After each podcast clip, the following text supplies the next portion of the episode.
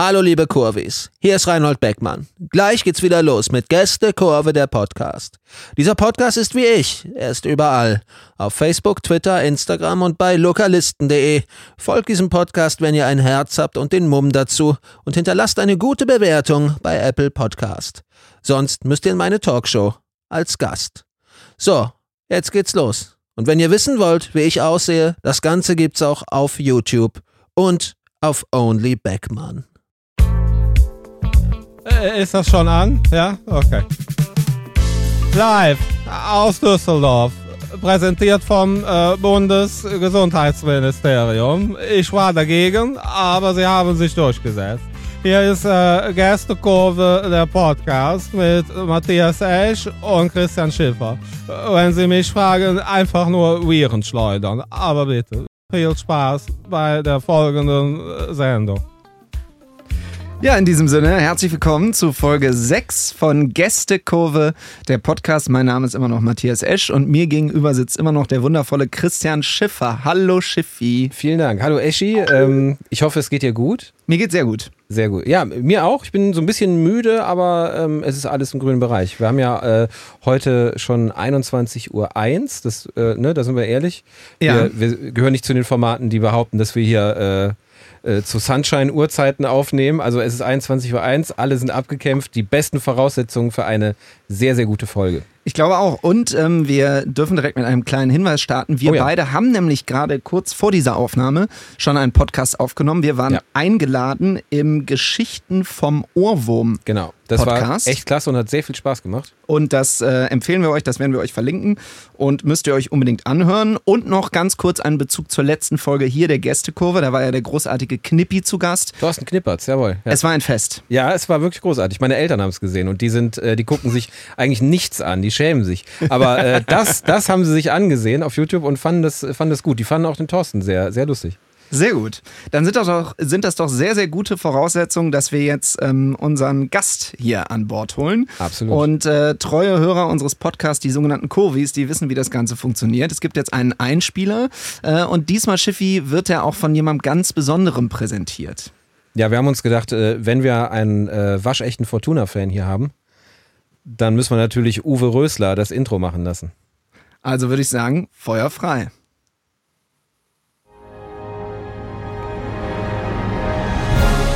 Sehr geehrte Damen and Gentlemen, today to guest in the guest curve is a man, a German man, an actor. You know him from Good Times, Bad Times, or as we say in Germany, GZSZ. He was fan of Fortuna Düsseldorf for many, many years, but then I came, Uwe Rösler, and I destroyed everything. Here is for you the only one, only Lars Pape. Woo! Ja! Hallo Lars! Hi Lars! Ein, einen wunderschönen guten Abend, ihr zwei. Ich bin selten so schön angekündigt worden. Ich bin eh sehr selten angekündigt worden bisher, aber das war auf jeden Fall die schönste Ankündigung. Vielen Dank. Wir haben uns, wir haben uns Mühe gegeben. Keine Kosten und Mühen gescheut, wie Eschi immer sagt. Ja, das freut uns sehr, dass du bei uns bist. Ähm, ich hoffe, es geht dir gut. Ja, äh, ich freue mich auch sehr dabei zu sein. Mir geht's gut. Äh, ist ja schon ein langer Tag für euch wie für, für, für mich, aber äh, ich freue mich, den Tag jetzt so ausklingen zu lassen mit euch. Äh, aber mir geht's gut. Ich kann nicht meckern. Corona äh, liegt hinter mir, einigermaßen unfallfrei überstanden und so. Nee, geht gut. Das ist Perfekt. doch sehr gut. Wir Gute sprechen, Voraussetzung. Sehr gute Voraussetzung und wir haben ganz, ganz viel vor heute. Ja. Ähm, wir sprechen mit dir natürlich über deinen Job, aber auch über diese Fortuna aufs äh, Düsseldorf. Und wir starten mal mit der Einstiegsfrage. Wir beide haben uns ja kennengelernt vor einem Jahr äh, in dem wunderbaren FUMS-Format Nachspielzeit und damals schon so ein bisschen darüber geredet, wie der Fußball sich so verändert hat und in der Zwischenzeit immer mal wieder so kurz hin und her geschrieben. Deswegen die Einstiegsfrage an dich. Hast du überhaupt noch Lust auf Fußball? Ja, jetzt tatsächlich wieder ein bisschen mehr. Und zwar äh, habe ich das oder haben wir das der DFL zu verdanken, die mit ihrer seltsamen Entscheidung, die Fortuna letztes Wochenende spielen zu lassen, dafür gesorgt haben, dass ich äh, wieder eingestiegen bin. Ähm, Diese Entscheidung hat mich echt dazu gebracht, das Spiel wieder zu verfolgen und auch mit einer gewissen emotionalen Haltung daran zu gehen, weil ich dachte, diese Arschlöcher, wieso muss jetzt da äh, eine Mannschaft spielen, wo 14 Leute nicht da sind und Tor, äh, Torwarte aus der zweiten Mannschaft als Feldspieler aufgeboten werden, nur um den Kader voll zu kriegen. Und äh, das hat mich dazu bewogen, das Spiel zu verfolgen und ähm, das Spiel tat sein Übriges. Vor allen Dingen der Paderborner Trainer äh, tat im äh, Nachhinein sein Übriges, um jetzt wieder tatsächlich ein bisschen mehr Bock zu kriegen und Bock zu haben. Ich war echt sehr abgefrühstückt. Also mich hat der Fußball wirklich monatelang gar nicht interessiert. Mhm. Ich habe wirklich keine Sekunde Sportschau geguckt. Ich habe keine Sekunde Sportstudio geguckt. Ich habe äh, Fortuna dann verfolgt, wenn ich zu Hause war und zufälligerweise Fortuna lief, dann habe ich es auch mit einem Auge geguckt. Aber es gab eine völlige Verschiebung von den Prioritäten. Früher war völlig klar, wenn Fortuna spielte, bin ich entweder ins Stadion gefahren oder mit den Jungs in die Kneipe oder wenn es gar nicht anders ging, zu Hause. Das hat sich tatsächlich verändert, aber ähm, jetzt, wo man auch so langsam wieder spürt, dass die äh, aktive Fanszene auch wieder zurückkommt, die Fanszenen wieder zurückkommen, dass ja. die Stadien wieder vollgemacht werden können, ähm, und ich spüre jetzt, dass ich wahnsinnig Bock habe, wieder auswärts zu fahren. Also das ist tatsächlich eine starke Veränderung, die war vor einem Monat noch nicht so da, aber ähm, ich habe wieder Bock zu fahren und ich habe auch wieder Bock mit Leuten zusammen zu sein und gemeinsam ähm, den Fußball zu erleben. Also vor allen Dingen halt das drumherum auch. Ne?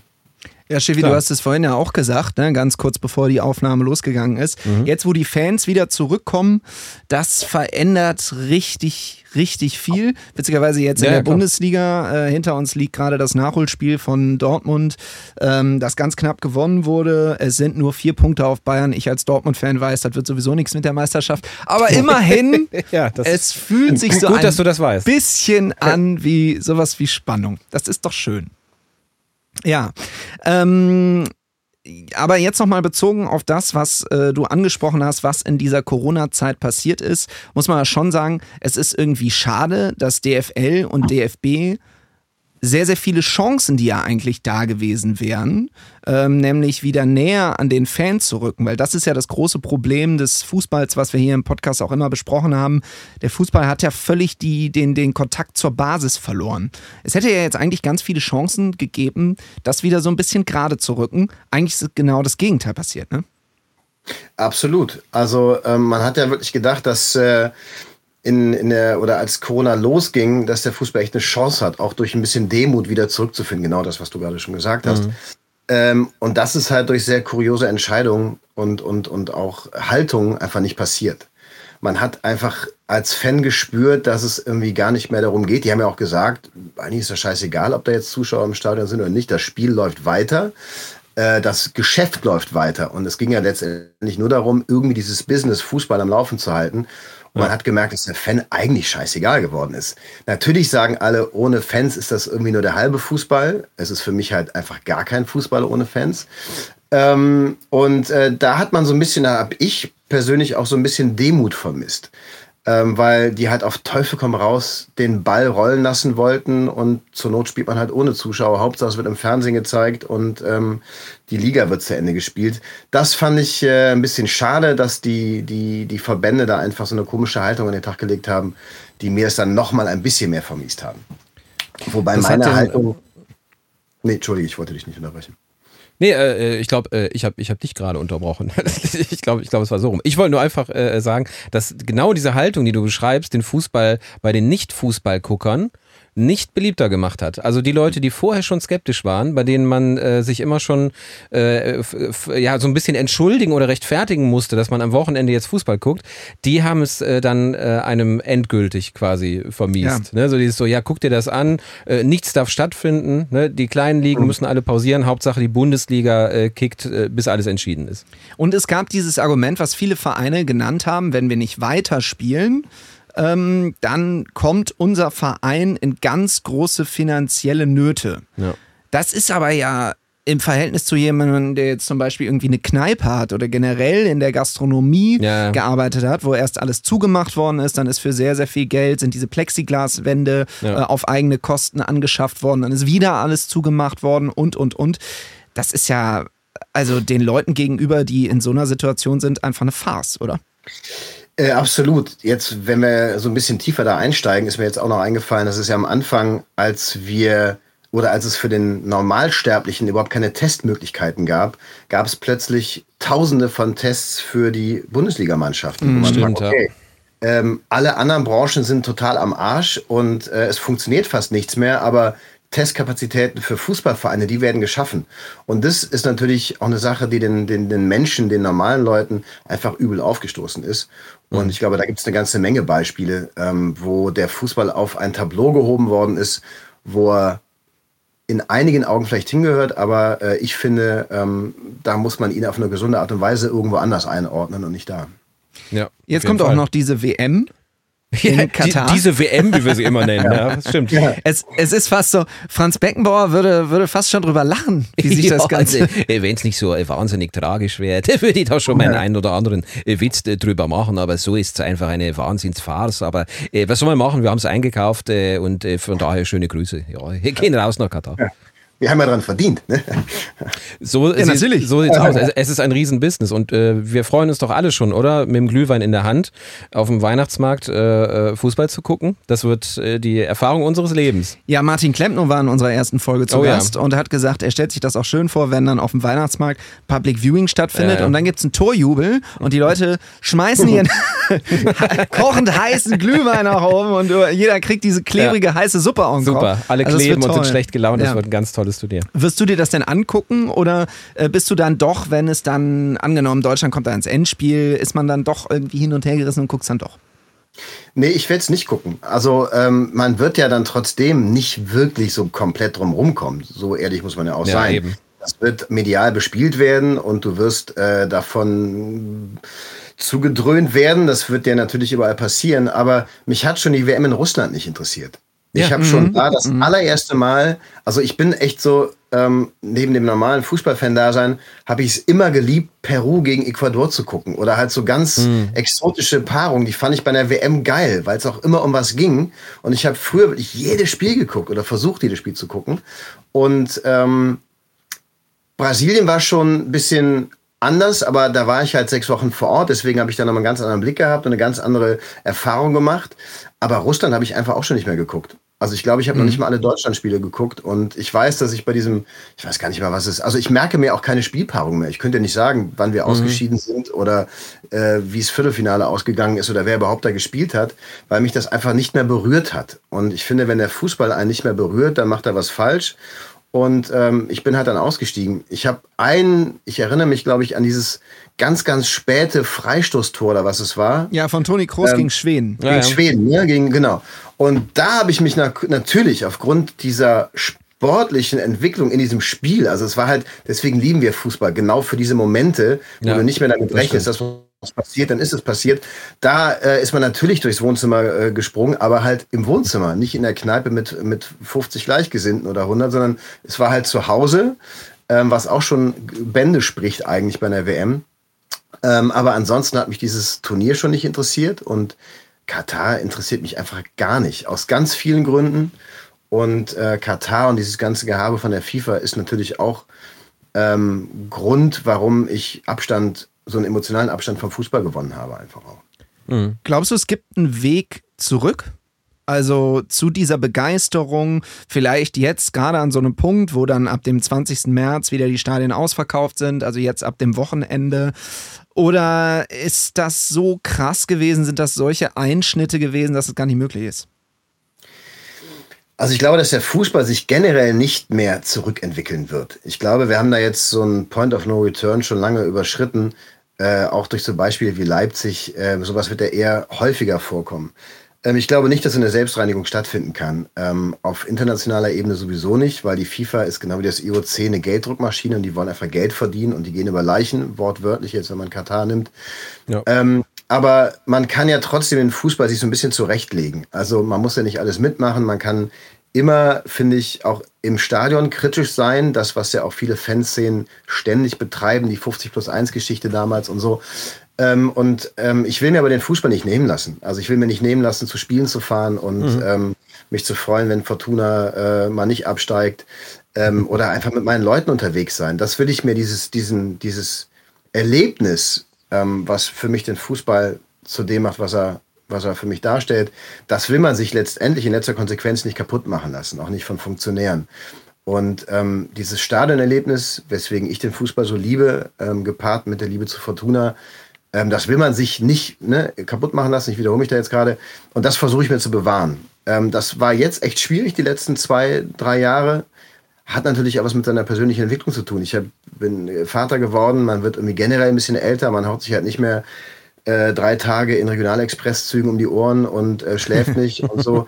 Das ändert sich natürlich alles ein bisschen. Ich kann auch nicht mehr jedes Ja, Auswärtsspiel fahren, ähm, aber ich freue mich jetzt gerade echt extrem darauf, äh, zum Beispiel Hannover zu fahren. Das ist von Berlin aus irgendwie auch machbar. Das ist eine geile Tour. Wir werden ein paar Leute aus Berlin zusammenkriegen und dann, äh, da freue ich mich drauf. Und das will ich mir auch nicht nehmen lassen. Und ähm, aber klar, wenn man konsequent wäre, dann dürfte man nicht mehr zu den Spielen fahren, weil äh, die DFL das ausrichtet. Ich dürfte nicht mehr Sky gucken und so weiter und so fort. Äh, irgendeinen Kompromiss muss man da, glaube ich, machen. Ja, Schiffi, und es hängt ja auch immer so ein bisschen auch an der ähm, Entwicklung des eigenen Vereins. Ne? Lars, ich weiß nicht, ob du das weißt, der Ja, Schiffi total, ist FC-Fan. Also im Prinzip bringe ich hier Welten zusammen. ich sehe schon, du hast es akustisch richtig verstanden. Das Signal wird gerade ganz schlecht. Ich fahre durch einen Tunnel. Genau. Saarbrücken? Naja, und ähm, bei dir zum Beispiel, seitdem Steffen Baumgart da ist, äh, dreht die Stadt ja einfach komplett durch. Also ich sag mal so, Köln dreht generell Köln dreht gerne mal immer, durch. immer durch. Wenn irgendwas ansatzweise gut läuft, Die dann, finden äh, immer einen Ja, ja, ist klar. Das ist, ist eine Stadt, die ist leicht zu begeistern. Das macht's äh, für Leute von außen wahnsinnig einfach, auch einen Einstieg zu finden. Das ist ja das Sympathische, glaube ich, an Ja. Köln. Ähm, aber jetzt findet natürlich eine, eine abgekulte Stadt, äh, das auch nicht mehr sachlich ist. Und ich weiß nicht, ob Steffen Baumgart das weiß, aber er wird es wahrscheinlich nicht mehr aus Köln rausschaffen. Sie werden ihn einfach behalten. Äh, ich glaube, da hat er sich noch keine Gedanken drüber gemacht, wie ein Ja, Ausstiegsszenario aussieht. Das gibt's nicht. Er wird jetzt einfach für immer Das bleiben. sorgt der FC doch meistens selber für das Aufstiegsszenario. Ich meine, Das ist ja ja wohl eine Frechheit. auf Sonne kommt gerne auch mal Regen und dann kommen auch beim FC in der Südkurve schwarze Wolken und so. Und wenn der Baumgart dann gerade noch Trainer ist, dann wird auch der Ja. einen von Latz kriegen. Stimmt, Also äh, stimmt, wir ja alle. sti- stimmt auch wieder, äh, Lars, gut, gut, dass du nochmal sagst. Außer Matthias äh, kennen wir das ja, wie das ist äh, mit dem Auf- und Absteigen und wie sehr Ja. wir uns freuen, wenn die Mannschaft schon mal nicht absteigt. Also ich, mein Saisonziel ist schon mal erreicht. Wir kämpfen nicht um den Abstieg und das ist für einen FC-Fan ist, das- ist das schon mal ganz groß. So, Mein Saisonziel, so. mein Saisonziel ist auch schon vor einer Weile erreicht worden, weil Lucien Favre nicht mehr Dortmund-Trainer ist. Ja, das, äh, das habe ich nicht verstanden. Was, was war das Problem mit äh, Lucien Favre? Er hat äh, Borussia Mönchengladbach gut getan, er hat Borussia Dortmund am Anfang gut getan, dann nicht mehr. Was war das Problem? Ja, ich glaube, ich glaube, das haben wir, haben wir ausreichend beantwortet. Aber jetzt, gu jetzt gucken wir mal auf die Fortuna, denn da gab es Oh ja, ja. auch jetzt vor kurzem Trainerwechsel. Und das war ja bislang, es war ja noch nicht so viel äh, unter Daniel Thune, aber die Fortuna, dieser Witz, der überall dann aufgetaucht ist, wurde aufgetunt.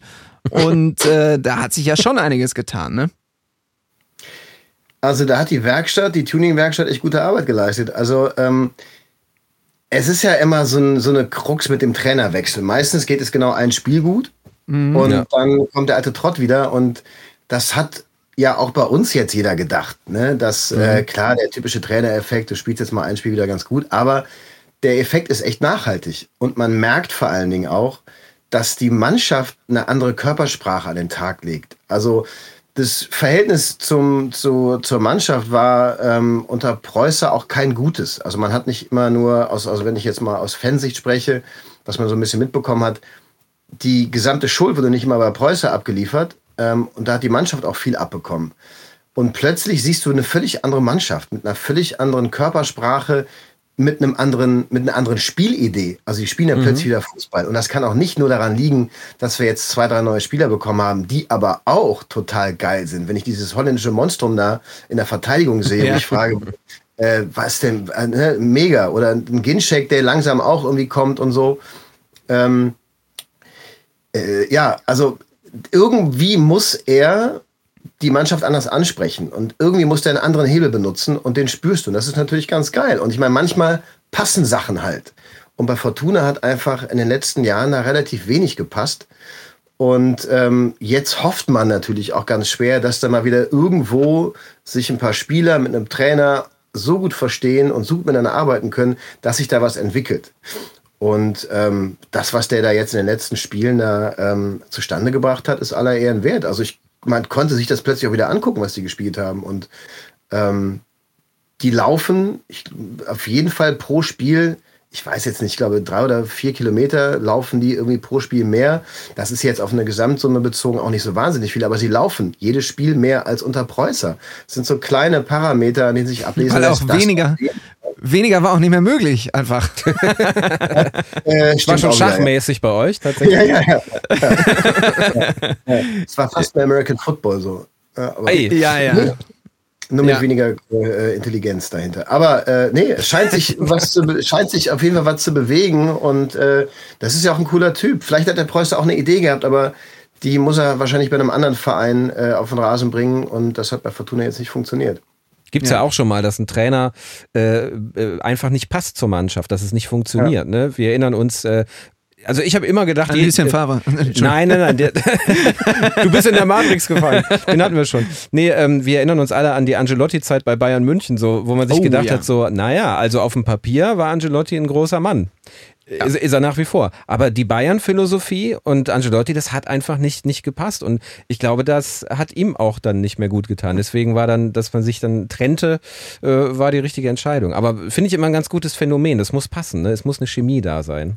Ja, und äh, ich hatte auch den Eindruck, bei, äh, um nochmal auf die Fortuna zu kommen, dass das fast so ein bisschen äh, war. Wir haben übrigens, das schiebe ich schon mal dazwischen, damit du das schon mal in der Zwischenzeit aufrufen kommst, kannst. Wir haben ganz viele Fragen an dich bekommen, die auch mit der äh, Fortuna äh, zu tun haben. Die hauen wir gleich raus. Aber man hatte ja bei der Fortuna so ein bisschen fast den Eindruck, dass die so, so kurz vor untrainierbar waren, oder? Also Untrainierbar ist also, auch geil. Na, aber wirklich, also da waren wirklich Spiele dabei, ähm, eigentlich kurz nachdem Uwe Rösler ja gegangen ist, wo man da schon am Ende gedacht hat, boah, das sind aber ganz schön äh, minimalistische Spiele, die hier angegangen werden. Und auch dieser Abstieg an sich war ja eigentlich komplett unnötig. Also wirklich komplett unnötig. Und dann hätte man ja eigentlich gedacht, gut, man ist jetzt abgestiegen, jetzt versucht man mal nach und nach wieder hochzukommen. Ja. Aber es wird, also es war ja, es wird ja noch schlimmer.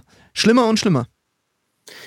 Ja, also wenn man äh, nochmal Rösler da ins Boot holt, äh, hat der einen ganz guten Job gemacht im Vergleich zu Preußer. Ja. Also das, ich glaube einfach, dass es immer passen muss. Und ich finde, ein ganz wichtiger Aspekt ist, ähm, je emotionaler ein Trainer ist, das ist ja auch in Köln, je eher nimmt er Leute mit. Und wenn du Leute mitnimmst, überträgt sich das wiederum auf die Mannschaft. Und dann sind die vielleicht auch anders angesprochen.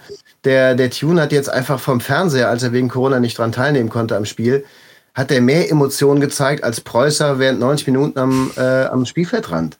Und äh, rastet halt zu Hause. Ist, ich, der Baumgart hat ja auch irgendwie ein Spiel zu Hause gucken müssen und so, das ist ja auch für dich ausgerastet. Mit dem Hund. Und Ja, legendär, kriegst du halt die Fans auch wieder ins Boot. Und Sachlichkeit, glaube ich, ist gut, wenn du Erfolg hast, aber wenn ähm, da halt irgendwas ausbleibt, was du dir erhoffst, und ähm, jemand anders, der einfach einen anderen, anderen Drive hat, Ja. ähm, dann äh, ist das erfolgsversprechender. Und in dem Fall funktioniert es halt gut. Und plötzlich Absolut. ist der in Düsseldorf der relativ schnell zu so einem, zu einem äh, Trainer geworden, wo alle sagen, geil, der passt zu uns.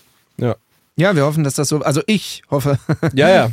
dass das, Das denke ich mir. dass das so weitergeht. Schiffi, wir haben es schon gesagt, äh, wir haben ganz, ganz viele Fragen an dich bekommen, Lars. Ja, tatsächlich. Also äh, ist ein, ein, ein Ruck äh, durch die Kurvis, wie wir unsere äh, werten Hörer nennen. Ein Ruck ging durch die Kurvis.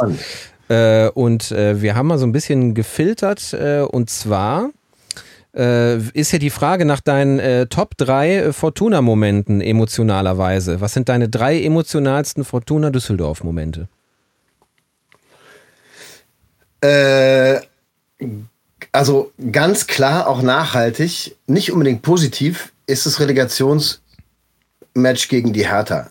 Ja. Ähm, mich hat noch nie ein Spiel über Wochen so begleitet wie äh, dieses Spiel oder diese beiden Spiele ähm, durch diese ganze Prozessführerei von der Hertha, ähm, wo ich wirklich drei Wochen lang, bis dann irgendwann klar war, ja, wir, wir sind jetzt irgendwie aufgestiegen, äh, wenn auch mehr oder weniger am grünen Tisch, auch wenn wir das Ding vorher auf dem grünen Rasen entschieden haben. Und da war ich drei Wochen nicht in der Lage zu arbeiten. Also ich konnte, ich saß im Büro und habe einfach nur geguckt, was diese Hertha-Heinis da schon wieder irgendwie in die Weltgeschichte schießen, wo du denkst, das, habt ihr ein anderes Spiel? Wart ihr da, wart ihr auch dem, an dem gleichen Ort, wo ich war? Ja. Und das hat mich wirklich emotional, nachhaltig sehr stark beeindruckt. Ähm, das war also so einer der, der Momente, mit denen ich wahrscheinlich äh, als Top 3 auch mit ins, den, den ich mit ins Grab nehme, weil es einfach halt so krass emotional war. Wenn ich jetzt das versuche, auf so Spiele zu beziehen, ähm, das war auch der Aufstieg aus der dritten in die zweite Liga gegen Werder 2, weil ähm, das so ein, so ein Ende war von einer sehr, sehr langen Zeit, wo du eigentlich gar nicht mehr existent warst. Also Ja. das ging ja schon bei der ersten Oberligatur Anfang der 2000er Jahre los, wo die Toten Hosen den Club gerettet haben und dann kackst du wieder ab und dann bist du eigentlich verschwunden von der Fußballlandkarte. Und dann spielst du plötzlich gegen Werder 2 vor ausverkauftem Haus ähm, und hast zwei Jahre vorher noch gegen HSV 2 um den Klassenerhalt gespielt und äh, vor viereinhalbtausend Zuschauern in der gleichen Arena und plötzlich passiert dann sowas. Das war schon ähm, ein ganz großer Moment, wo du wusstest, okay, wir haben anscheinend die größte Scheiße hinter uns gelassen. Ähm, was noch? Ähm, also Relegation, äh, Werder 2 Aufstieg. Ein geiler Moment war auch der Aufstieg von der Oberliga in die dritte, als wir im Flingerbräuch gegen Ja. Mönchengladbach, glaube ich, 0-0 gespielt haben und parallel musste irgendwie Solingen gegen, nee, wir haben, doch, Solingen musste gegen Leverkusen spielen und wir, glaube ich, gegen Gladbach oder umgekehrt, keine Ahnung. Das war halt auch geil, ne? weil da warst du wirklich äh, mit dem Kern der Fortuna-Fans an einem Ort, irgendwie sechs oder 7000 Zuschauer waren im Flingerbräuch, äh, an einem äh, unter der Woche Dienstagabend, es hat in Strömen geschifft und das war auch geil, weil diese ganze Zeit war geil. Ähm, Also an, die, an das Spiel erinnere ich mich einfach noch. Ähm, naja, und tatsächlich mein allererstes Spiel gegen Aberdeen 78. Das werde ich, geil. da gibt's, ähm, da gibt's halt einfach so eine Geschichte zu, ähm, dass mein Vater immer, also mein Vater ist auch großer Fortuna-Fan gewesen. Und als Kind kriegst du ja nicht mit, was der macht. Der hängt sich einen Schal und geht aus dem Haus und der sagt, er geht zu Fortuna. Aber das ist ja als Kind abstrakt, wenn du das nicht kennst und keinen Bezug zu hast, ist es halt irgendwas, Ja, ja, wo er hingeht. Ja. Ich habe immer nur gemerkt, dass der äh, immer anders wiedergekommen ist, als er gegangen ist. Und dass meine Mutter an diesen Samstagen, an diesen Samstagen immer etwas gleichgültiger war. Also es wurde früher mittags gegessen als sonst. Und die wusste, der Alte geht wieder zum Fußball und entweder kommt er schlecht gelaunt nach Hause oder gut gelaunt. Und das fand ich irgendwie spannend. So. Was passiert in dieser Zwischenzeit? Warum kommt er entweder himmelhoch jauchzend nach Hause oder ist total sauer? Und meine Mutter hat es nicht interessiert. Und dann hat er irgendwann gesagt ähm, zu meiner Mutter, äh, pass auf, der Junge geht heute mit zum Fußball. Äh, und meine Mutter so, bist du bekloppt, der ist sieben. Äh, unter der Woche meinte er, ja, aber Fortuna wird auf absehbare Zeit nicht mehr international spielen. Deswegen geht er heute mit. Und dann bin ich eben gegen Aberdeen äh, im Oktober 78, hat er mich ins Stadion mitgenommen, äh, Flutlicht spielen. Und da weiß ich noch, dass wir dann ähm, auf das alte Rheinstadion zugefahren sind. Es gibt, wenn du in Düsseldorf Richtung Stadion fährst, kommst du da äh, über diesen wundervollen äh, runden Platz, biegst du dann auf diese Stadionstraße ein. Ja. Und dann war dieses riesige Betondingen so hell erleuchtet. Und da wusste ich, das muss ein geiler Ort sein. Mich hat das Spiel natürlich nicht interessiert, weil ich habe nur in die Kurve geguckt. Wir saßen auf der Vortribüne, das weiß ich alles noch genau. Wir saßen auf der Vortribüne und ich habe immer nur so über die linke Schulter nach oben geguckt, wo der Zirkus um 36er war. Und ich wusste, da will ich hin. Und deswegen ähm, gehört dieser Moment auch auf jeden Fall zu, zu einem der prägendsten, wenn nicht emotionalsten Erlebnisse, auch wenn ich das ja nicht mehr so fühlen kann, aber das, doch, das kann ich sehr wohl fühlen, aber es ist jetzt nicht unbedingt mit dem Spiel der Fortuna verbunden, sondern eher so mit einem Ja. sehr persönlichen Erlebnis von mir. Ja, das Das ist, äh. Das ist, äh, das ist lustig, dass du das sagst, weil in dem Podcast, in dem wir vorhin eingeladen waren, wie gesagt, den könnt ihr euch ja auch gerne anhören, habe ich erzählt, äh, wann mein erstes Dortmund-Spiel war. Im September ja. 94, 5-0 gegen Stuttgart. Ähm, und 1994, ja klar, ne, war Borussia Dortmund ziemlich gut und ist dann das erste Mal nach 32 Jahren deutscher Meister geworden. Aber auch das war mir als Siebenjähriger, äh, also habe ich nicht verstanden. Auch geiler So. Kader, ne? Das war doch die Sammer Ja. Chapuisat, Riedle, Chapuisat, Möller. Sammer und so weiter. Ja, ja, gut. Ähm, aber äh, es, es ging dann auch gar nicht so richtig darum, sondern einfach dieser Moment, genau wie du es beschreibst, du bist das erste Mal an diesem Ort, Ja. alleine die Soundkulisse, sowas kennst du ja nicht. So, Ja, ja. also das ist ja alles völlig neu. Es sind so viele Eindrücke, du kannst es eigentlich gar nicht richtig Aber verarbeiten. alle deine kindlichen Sinne werden angespielt. Du findest ja, Ja. alles auf Anhieb geil. Das Beste ist, Jahre später äh, äh, kannst du dir nicht mehr vorstellen, nüchtern bei so einem Fußballspiel rumzustehen. Als, als Kind geht das alles irgendwie, weil du so an bist. Ne? Und du darfst jetzt da sein, wo die Großen sind. Du darfst jetzt mit Papa und den anderen Jungs stehst du jetzt da. Und allein das ist so, ich glaube, das ist für Männer ist das so ein äh, Initiationsding. Das ist so ein Initiationsritus. So, jetzt Ja. bist du dabei. Ja, also Ich hätte, ich, ich hätte 78 übrigens auch schon gerne gelebt. Da waren wir nämlich Meister und Pokalsieger. Das Ja. wäre, das kann ich mir heute Ja, alles nicht mehr vorstellen. Pokal, äh, den haben wir euch ein Jahr später wieder abgenommen. So sieht's aus. Zwei Jahre, zwei Jahre später. Ist auch nicht klein zu kriegen. Dose mit Ja, Hertha dran und zwei Jahre später ihr. stimmt. Und noch Schön. halten wir immer noch den Rekord, ne? Wir halten immer noch den Rekord der am meisten in der Reihe gewonnenen DFB-Pokalspiele. Stimmt. Und dadurch, Krass. dass Bayern jetzt ausgeschieden ist, äh, werden wir den auch noch ein weiteres Jahr Bleibt das behalten. auch so, ja. Ja. Sehr geil. Haben wir noch eine weitere Frage oder sollen wir erstmal in die Werbung gehen? Nee, pass auf, hier ist noch eine, äh, die geht bestimmt auch schnell. Die fand ich aber sehr lustig. Passt dir dein erstes Trikot noch? Äh, ja, klar, das habe ich äh, immer noch jeden Abend äh, an. Nee, das äh, mein erstes nur Meine heute Eltern mal waren- nicht. Ja, meine Eltern waren Visionäre. Äh, das war damals schon Adidas-Trikot. In Zeiten, als Fortuna von Puma ausgestattet worden ist. Hey. Ähm, meine Eltern haben mir, warum auch immer, äh, die sahen irgendwie nicht ein, so viel Geld für ein Trikot auszugeben. Dann hat meine Mutter ein Adidas-T-Shirt gekauft, ein rotes. Und hat dann das F95 äh, auf, hier drauf genäht und hat ein Arak-Zeichen drauf genäht und die Nummer 10. Das, Das ist ja Emblem, das Arak-Zeichen und die 10 habe ich noch. Das T-Shirt natürlich nicht mehr. Ne? Also, das heißt, ich könnte das jetzt um, umnähen und dann habe ich das, habe ich zumindest Teile meines allerersten Fortuna-Trikots. Äh, die habe ich noch. Geil. Also ich, ja, Sehr, sehr schöne Geschichten bis hierhin. Wir Frage beantwortet. Äh, machen jetzt die traditionelle ganz, ganz nein. kurze Werbepause.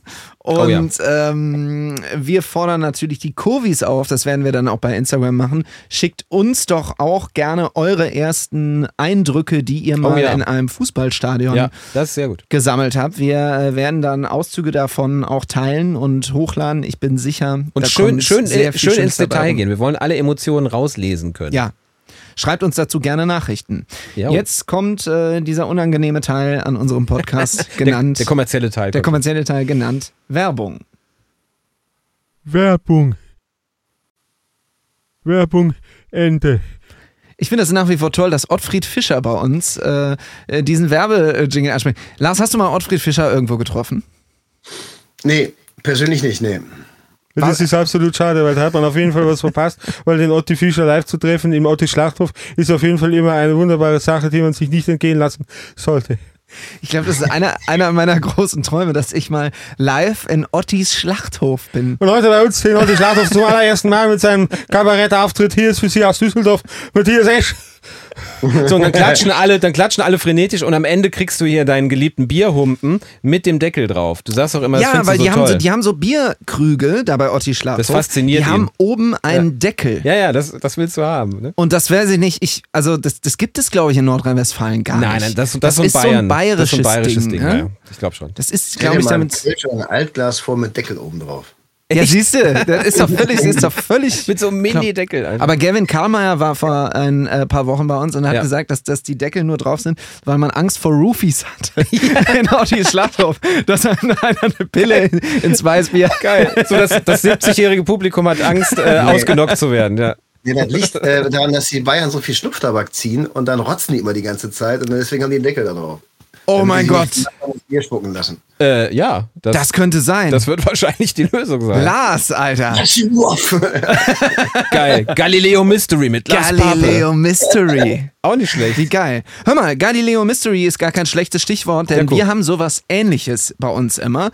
Und zwar haben wir einen sehr guten Draht zum Fernsehsender NTV. Ja? Ich weiß nicht, ob dir das schon mal passiert ist, dass du irgendwie, sagen wir mal so 22, 23 Uhr zu Hause sitzt und Fernseh guckst und um die Uhrzeit, wenn du da NTV guckst, kommen da die tollsten Dokus. Also wirklich, da ist das, das sind äh, Premium-Produkte. Und wir Absolut. haben auch eine Doku ähm, gefunden über Fortuna Düsseldorf.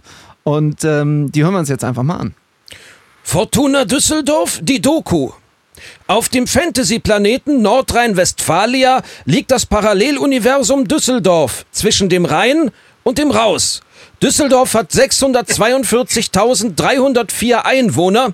Die elf schlechtesten Fußballer davon stehen an Spieltagen für die Fortuna auf dem Platz. Fortuna ist ein Akronym und bedeutet komplett ausgeschrieben für ordentliche, richtige Turniere ungeeignete No-Name-Abteilung. F-95 wiederum bezeichnet den Kampfjet, der im Notfall das Go von Düsseldorfs Oberbürgermeister erhält, die Straßen rings um die Landeshauptstadt auszuradieren, bevor der Mannschaftsbus der Fortuna zu Auswärtsspielen fährt, die eine ganze Stadt blamieren würden. Eine düstere Legende besagt, dass einem die Glücksgöttin Fortuna persönlich erscheint, wenn man sich an das Rheinufer stellt und dreimal Friedhelm Funkel brüllt. In den meisten Fällen erscheint jedoch nur die Polizei. Oder Friedhelm Funkel. Dieser ist schon alt, was immer noch besser ist als ein Kölsch. Sehr gut, oder? Sehr Die schön. große Ja. Fortuna Düsseldorf-Doku. Das haben wir zu sämtlichen äh, äh, Vereinen damals gemacht. Ja. Äh, die kann man immer noch mal hier und Kann da man auch bestellen. Noch. Also man kann uns auch. Man kann auch Dokus bestellen bei Auch du uns, kannst äh, bei uns mal demnächst irgendwie, wenn du sagst, du hättest gerne Ja. äh, zum, weiß ich nicht. Äh, gibt es gibt es in Berlin bei dir äh, um die Ecke einen Ortsverein, zu dem du gerne mal eine Doku hättest? Das das lässt sich alles einrichten. Wenn es nicht härter ist. Wenn es nicht härter ist. Ja. Jetzt überlegt er das. Äh, äh, Ob es bei mir in der Gegend einen Verein gibt, über, äh, die man eine, über den man eine Doku machen wollen würde?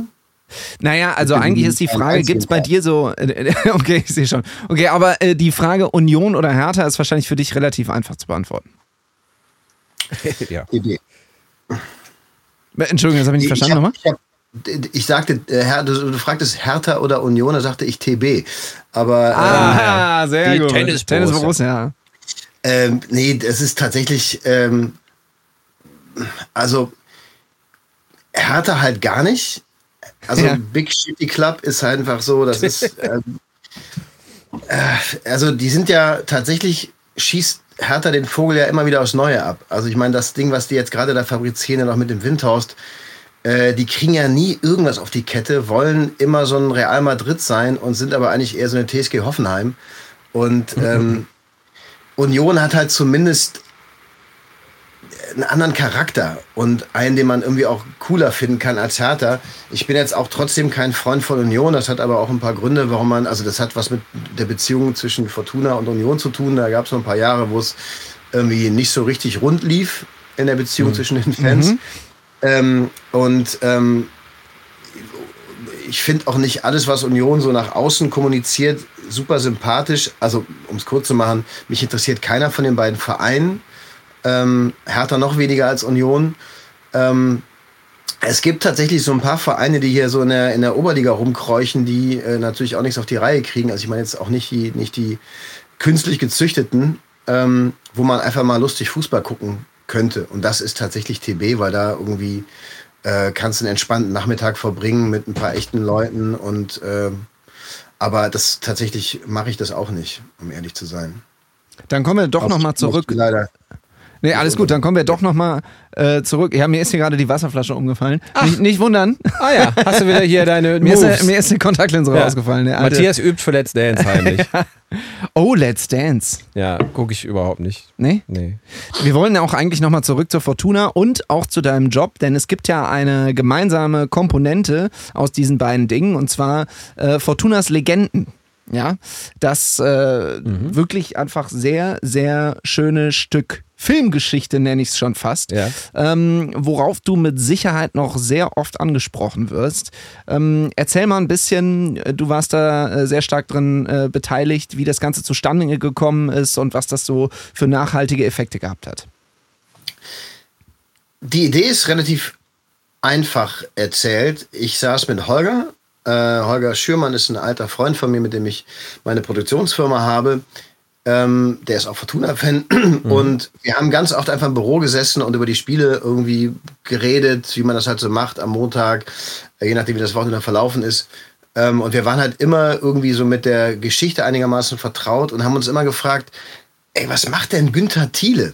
Lebt Ja. der noch? Wo lebt der? Was macht der heutzutage? Oder was ist eigentlich aus Egon Köhn geworden? Und so. Und so haben wir uns irgendwann immer mehr Fragen gestellt zu den ehemaligen Spielern, wenn man halt über die großen Spiele philosophiert hat, die in den 70er, 80er Jahren und auch natürlich 30er, 50er Aufstieg in die Bundesliga in den 60er Jahren und so standfand. Wenn man sich darüber unterhalten hat, ist man dann immer wieder auf Geschichten und auf Namen gestoßen und hat sich gefragt, was machen die denn heute?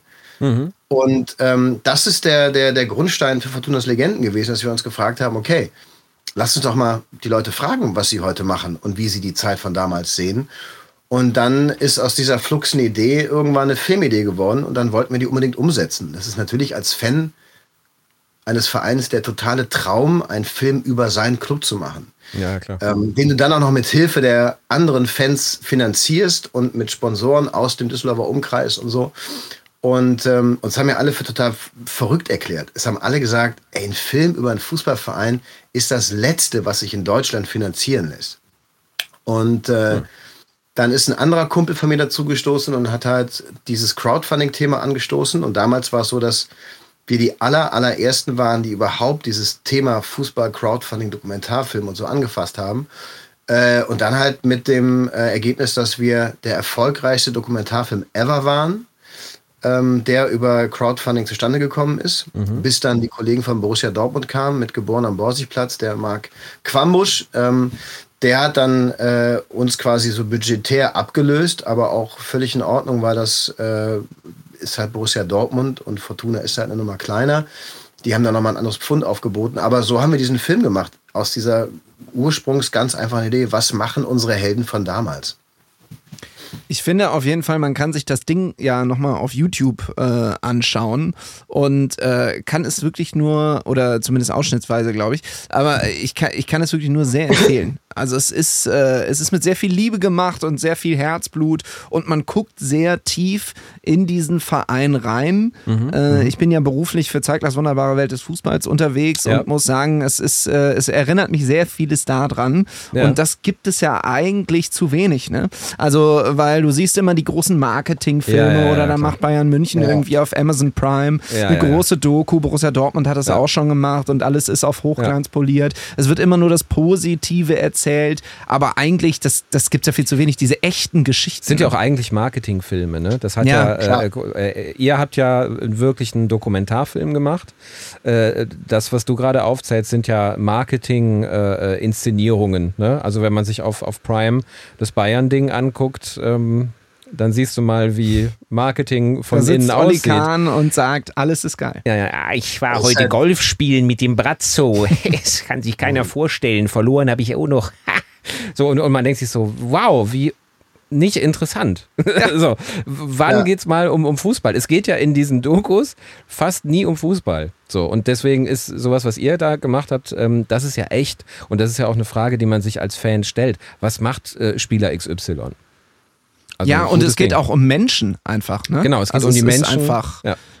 es, äh, oder? Also wie, wie, wie, wie hast du die Erfahrungen auch gemacht während der Dreharbeiten? Also wir hatten ja das große Glück, ähm, dass wir bei allen Menschen und, und Ex-Spielern und Ex-Funktionären, die wir getroffen haben, dass wir da wirklich kein einziges Arschloch bei hatten. Die Leute waren alle wahnsinnig nett. Ähm, und das ist ja keine, keine Grundvoraussetzung. Also es hätte auch wirklich schief gehen können, dass man bei, bei über 30 Leuten, die man für einen Film trifft, durchaus auch mal den einen oder anderen dabei hat, der einfach irgendwie doof ist. Hätte ja sein können. Ähm, ich weiß noch nicht, woran das lag, oder wir wissen nicht, woran das lag, ob das irgendwie so ein Fortuna-Ding ist oder weil wir mit einem glücklichen Händchen ausgesucht haben. Aber ähm, das war nachher auch so wirklich eine der tollsten Erfahrungen, als wir dann irgendwann fertig waren mit dem Film, dass wir, dass wir echt glücklich darüber waren, so tolle Menschen vor der Kamera gehabt zu haben, die sich uns gegenüber geöffnet haben, die, ähm, die uns tolle Geschichten erzählt haben und was natürlich dazu kommt, ist, dass das alles Leute waren, also nicht alles Leute, weil wir, also natürlich waren einige Spieler ähm, oder wir waren viel zu jung, um einige Spieler noch wirklich ähm, spielen äh, sehen zu können.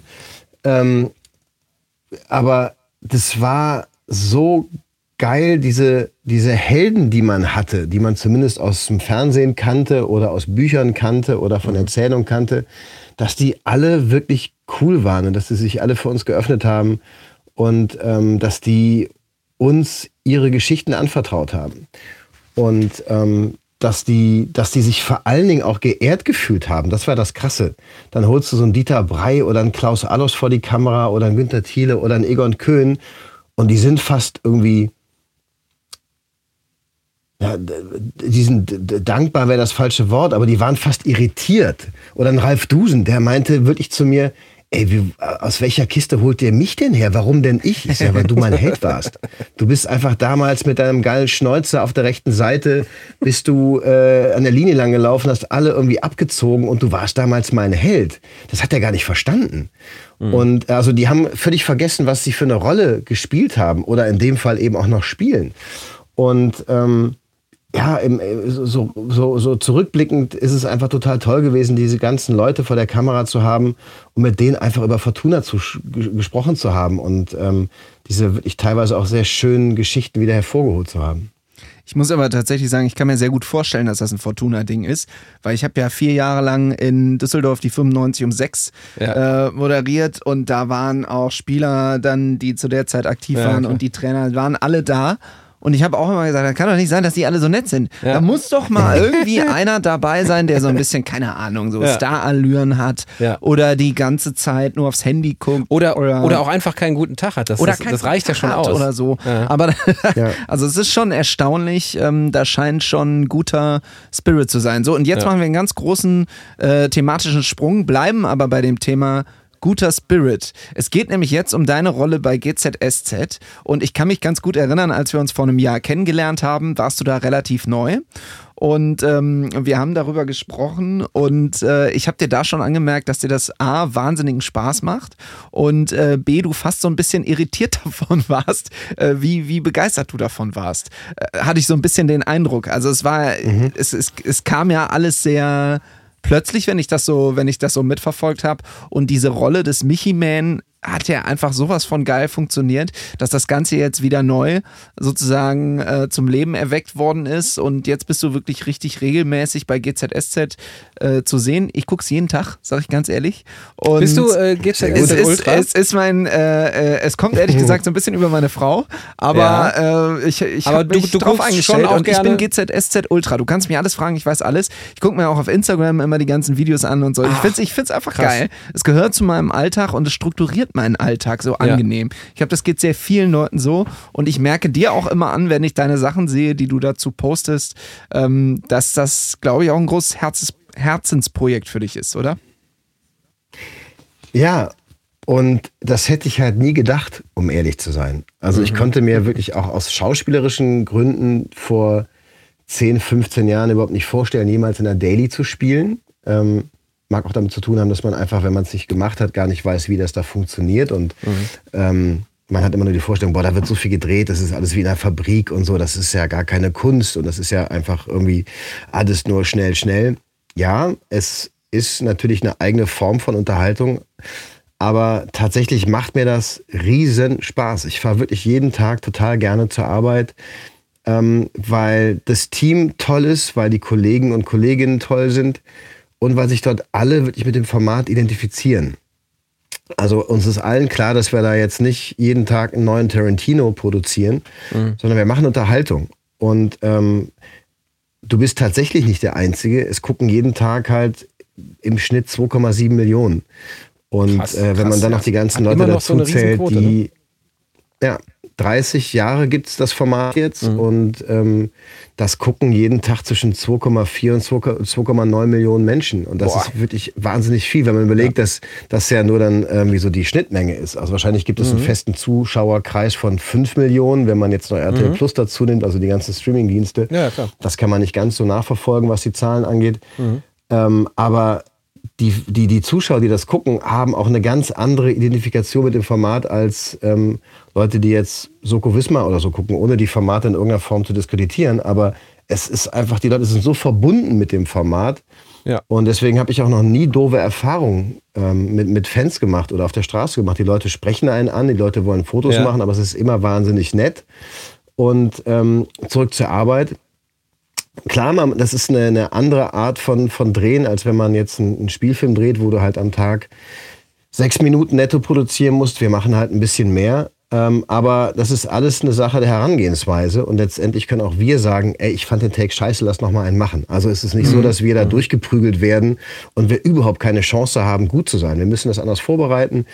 Ähm, wir, wir proben direkt mit einem anderen äh, Habitus und ähm, sind halt sofort da und dann muss man auch nicht immer 15 Takes machen, bis es gut ist. Ja. Und ähm, ich ziehe den Hut vor, vor allen Kollegen und Kolleginnen, die da äh, mit, mit mir gemeinsam am Start sind, weil die alle einen super Job machen und tatsächlich ist bei uns keine schlechte Stimmung am Set. Also es kommen alle echt gerne zur Arbeit, egal wer das ist, ob das der Tonangler ist oder die Produzentin ist oder auch wir Ja. sind. Die sind alle gerne da, weil die alle wissen, was sie da haben an diesem Job und ähm, das versuchen wir natürlich auch zu übertragen. Und ähm, deswegen macht mir das echt total Spaß. Und ich finde die Rolle halt auch geil. Mir macht der Michi Man einfach total Ja. Spaß. Ich kann da ein bisschen auf die Kacke hauen und so. Und ähm, das ist dankbar und ich bin da sehr dankbar für. Und ähm, ich ja, fahre da jeden Tag gern zur Arbeit. Sehr Und gut. bei In aller Freundschaft, ähm, Das wird meine Mutter, das wird meine Mutter sehr freuen. Meine Mutter ist äh, in aller Freundschaft Fan schon immer. Ja. Ja, und ich habe es ein paar Mal, so kann man ja nicht, nicht umgehen, ne, habe ich sie dann besucht so und dann lief dann in aller Freundschaft und da habe ich dann gesehen, dass äh, ähm, äh, wie heißt er? Udo Schenk? Da, da, da, da bin ich nicht so zu Hause in aller Freundschaft. Udo Schenk, der die ganzen Mafia-Arschlöcher immer synchronisiert. Und der auch ein krasser Ja, der spricht Schauspieler ja ist. immer so, genau. Ja. Ja, hallo, ich bin Udo Schenk und Sie nicht, ist aber Ihr Problem. Weißt du, du hast die ganze Zeit das Gefühl so, wow, krass.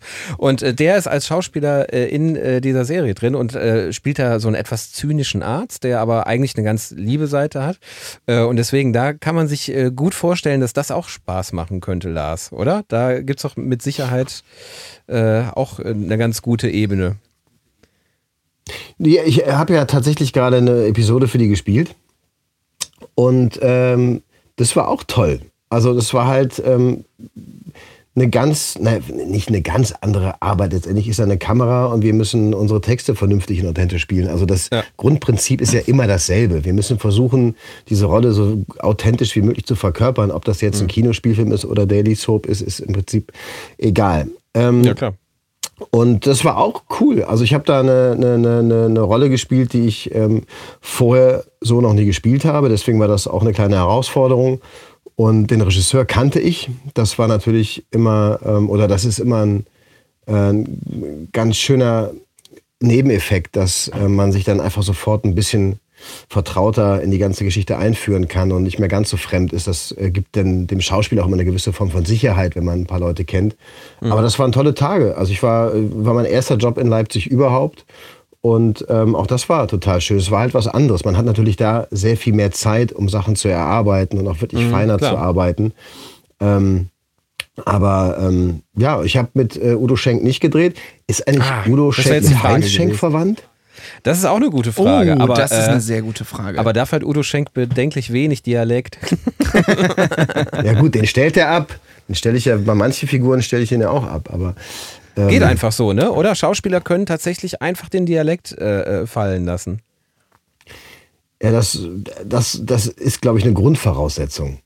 Ja. also ich meine, äh, Ja, ja, klar. das sollte jeder tatsächlich drauf haben, ja. also seit Mario Adorf ist, das, äh, ist, ist das Grundvoraussetzung. Stimmt, ja. ähm, ja, äh, das müssen wir ja auch noch ganz schnell aufklären. Du wiederum kennst den Lars ja sozusagen noch aus Balko-Zeiten. Ich bin Balko-Ultra. Du bist anscheinend Balko-Ultra, ja? Ich Okay. bin großer, großer Balko-Ultra. Äh, ich äh, habe den geguckt mit ähm, Jochen Horst in der ja, Hauptrolle. Wird jetzt auch wieder aufgelegt. Auch wieder mit Jochen Horst. Und ich habe ihn dann auch geguckt mit Bruno Ayron. Ich war erst äh, super skeptisch. Kennt man, wenn ein neuer Spieler in, äh, in den Verein kommt und äh, auf der Position eigentlich jemand anders gespielt hat, den man erstmal lieber mochte. So. Aber ich habe mich dann an Bruno Ayron gewöhnt. Der war so ein bisschen glatter. So Jochen Horst war allein schon die Frisur. Das war so ein, das war so ein Flippiger. Das war ja angesiedelt in Duisburg. Ne? Das war, war eher so ein Ruhrpott-Mensch. So, und dann kommt Bruno Ayron und sah aus wie der deutsche Bond. Ne? oh, in Also- Dortmund. In Dortmund war es da. Stimmt, Dortmund, Dortmund war es so. Und dann kam, ähm, dann kam äh, Bruno Ayron und war so sehr, sehr glatt erstmal. So, und hat, aber es war halt seine Version von Balko. Die Geschichte, warum Bruno Ayron es dann war, diesmal auch nicht so ganz mitgegangen. Jochen Horst hatte einen schrecklichen Unfall am Ende seiner äh, Balko-Zeit und wurde dann im Gesicht operiert und war dann Bruno Ayron. Dass sie ihm aber auch die Beine gebrochen haben anscheinend, weil Bruno Ayron doch kleiner ist als Jochen Horst. Das stand nochmal auf dem anderen Papier drauf. Auf jeden Fall, ich habe Balko immer geliebt und ich habe vor allem Ludger Pisto auch immer sehr Oh verehrt. ja, der war großartig. Der hat mal im James Bond mitgespielt. Der hat in James Bond Casino. Royale. Das stimmt. Casino Royale und in Schindlers Liste äh, und äh, in Texas äh, bei Helge Schneider. Und beim Balko. und bei Balko. So. Bei Balko. Was, was für eine. Ja, Ja. und äh, du ja anscheinend auch bei. Gibt es äh, da irgendwelche Nähkästchen-Geschichten, die man erzählen kann, ohne verklagt zu werden? Guter Zusatz. Ja. Ja, ähm, also ja, die gibt es. Die gibt es zuhauf. Ähm, die sind aber äh, A, nicht alle jugendfrei. Und Wow. B, Ja, dadurch, dieser dass ich Podcast ja ist nicht jugendfrei. Ich hab's geahnt, dass das so ein Wir Rock'n'Roll-Format haben war. 22.45 Uhr, Lars. Also es ist alles. Echt? Es ist, alle, hau raus. Ich glaube, der. Haupthaken ist, dass äh, auch die neue, das neue Balko-Format auch Ja. von derselben Firma hergestellt Oh. wird, die GZS zu produzieren. Das heißt, ich könnte mir da ordentlich einen versemmeln. Ähm, Oh, nee, aber lieber äh, ich meine, es gibt, glaube ich, es, es gibt, glaube ich, immer Sachen, äh, die, die ähm, oder sch schöne Geschichten, die passiert sind. Ähm, ich überlege jetzt gerade, nee, also da ist jetzt nichts bei, was man, äh, was man erzählen könnte oder was tatsächlich passiert ist. Also Balko fand ich halt geil. Meine erste Begegnung mit Balko war ähm, auch eine Folge mit Jochen Horst, wo Peter Lohmeier ein Staubsaugervertreter auf Ecstasy gespielt hat. Geil. Richtige Peter Lohmeier-Rolle. Das fand ich damals so geil. Also man schaltete Balko ein und ich kannte das damals nicht. Ja. Und dann bleibst du da irgendwie so hängen beim Seppen und denkst so, was ist denn mit denen los? Was machen die da? Und vor allem Peter Lohmeier, ne, bekannter deutscher Schauspieler. Ja, ja, klar. Ja, ja. Und dann hat er einen total druffen Staubsauger, also eine so durchgeknallte Geschichte. Und seitdem war ich Balko-Fan, weil ich dachte, geil, endlich traut man sich in Deutschland mal andere Formen von Geschichten Ja. zu erzählen. Ja, ja. Und äh, also wirklich so komplett neben der Spur. Und äh, dass ich dann ein paar Jahre später da mitspielen durfte, war halt toll. Für vier Jahre, bis sie es abgesetzt haben. Naja, es wird Stimmt, auf jeden Fall war jetzt Balko hat sich was getraut. Ja. Ja, ja.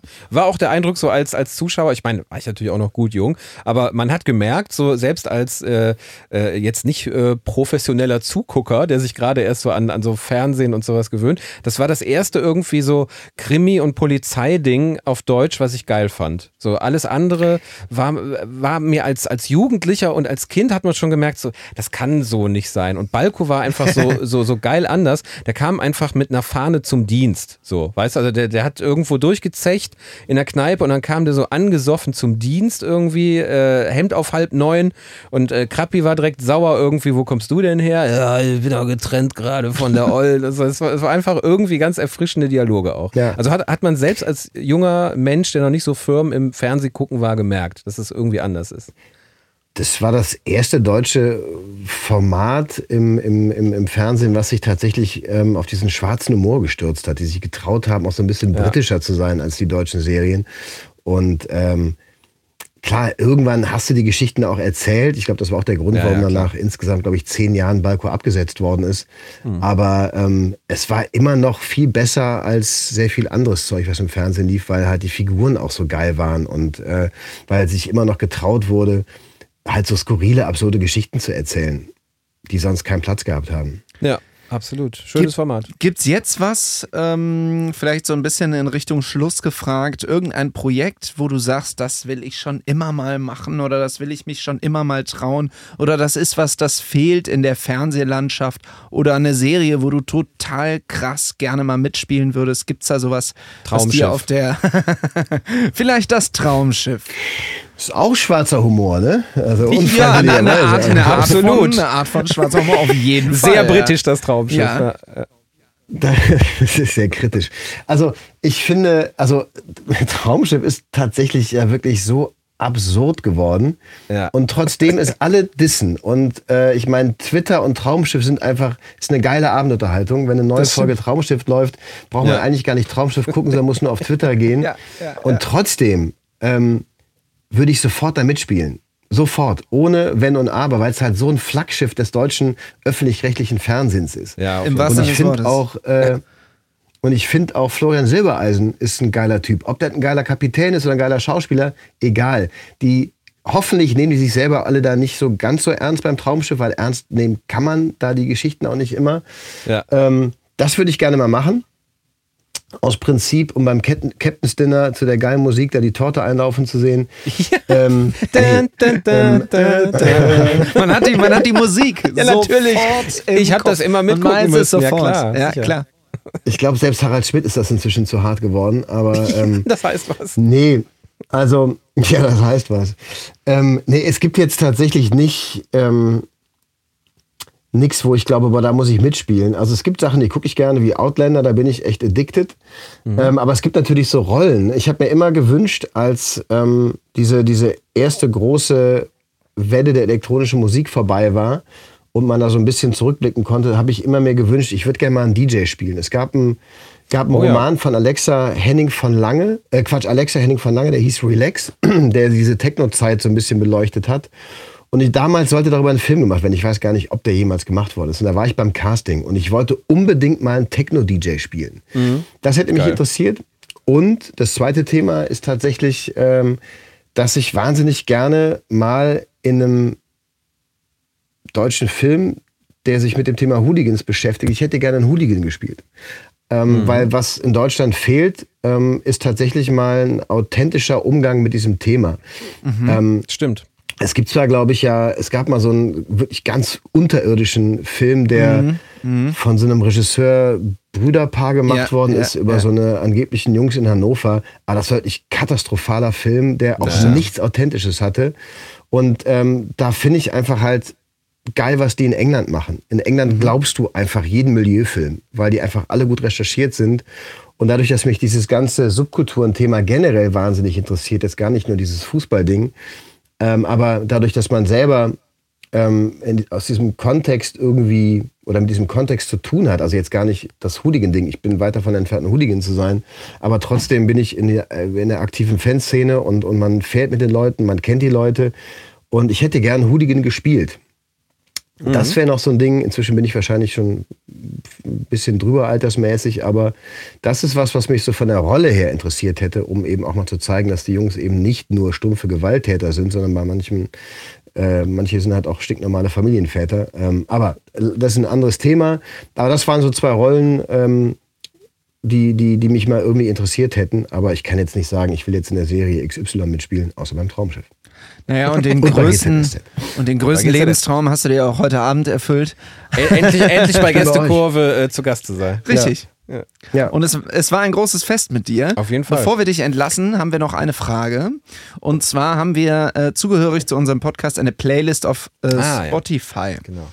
Die sogenannte Gästekurvenschlager-Playlist. Hey, hey. Und äh, fällt dir auf die Schnelle vielleicht ein Song oder es können auch zwei Songs sein, ähm, einen, die du da auf jeden Fall draufpacken möchtest? Vielleicht die Titelmelodie vom Traumschiff? Jetzt ist aber auch mal gut mit dem Traumschiff. Ähm, okay, g- Mini, ich, ohne groß ausschweifen zu wollen, ich habe tatsächlich gerade auf Spotify äh, den Soundtrack of My Life. Also ich habe mir selber eine Playlist gemacht, wo alle Sachen draufkommen, die ich in meinem Leben mal irgendwie gehört habe oder die Ja, mal irgendwann mega. eine Bedeutung für mich hatten. Ach geil. Sehr, sehr ähm, und also ich habe einfach mal angefangen zu sammeln, ähm, alles, was ich immer irgendwie gut fand. Deswegen da jetzt ein Song oder zwei rauszunehmen, also hier kommt Alex von Toten Hosen. Sehr Auch gut. Absolut Kommt drauf. gekauft.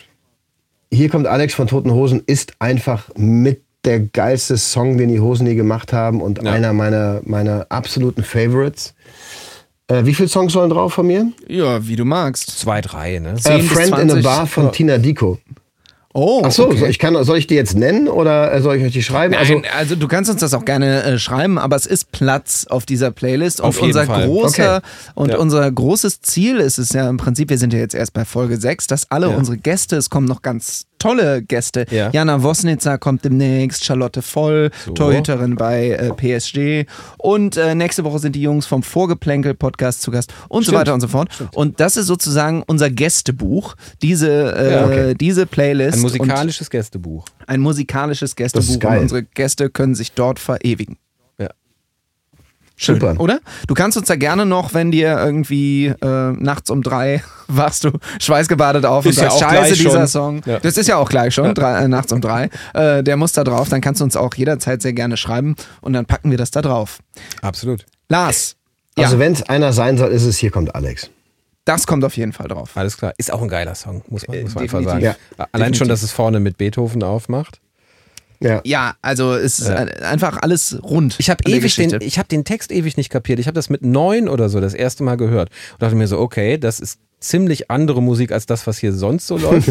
äh, Wovon reden die denn da? Wovon reden die? Welche die? Welcher Tag beginnt? Was ist denn hier los? Aber hab einfach, also erstens die Stimme von Campino war äh, mega, also Mhm. mehr, mehr Punk und authentischer ging ja irgendwie nicht. Und dann irgendwann habe ich viele Jahre später äh, Clockwork Orange gesehen von äh, dann Kubrick. hat Und es auf einmal machte es Klick. Ja. Glock. Es machte Clock, es machte Clockwork, ja. Absolut. Perfekter Song. Also der muss auf jeden Fall drauf. Das machen wir. Lars, vielen Dank, dass du dir die Zeit genommen hast. Es war ein großes Fest ich danke mit dir. euch. Es war echt schön. Das vielen, war vielen schön. Dank. Wir wünschen dir alles Gute Ich für deine euch. zukünftigen äh, Projekte und bleiben ja. sowieso in Kontakt. Und ja. Schiffi, du hast heute das, äh, das Schlusswort. Vielleicht möchte Christian Streich zum Schluss noch was sagen. Ich würde immer mal gerne was, äh, am Ende von so einer äh, Diskussion, da wo alles drunter drüber gegangen ist, äh, muss man einfach mal sagen, äh, es ist Feierabend. Ja, Wahnsinn, wie schnell eine Stunde vorbeigeht. Gott sei Dank. ja, äh, falls es euch gefallen hat, jeden Donnerstag gibt es neue Folgen von Gäste Kurve, der Podcast. Überall, wo es Podcasts gibt. Ja, tschüss.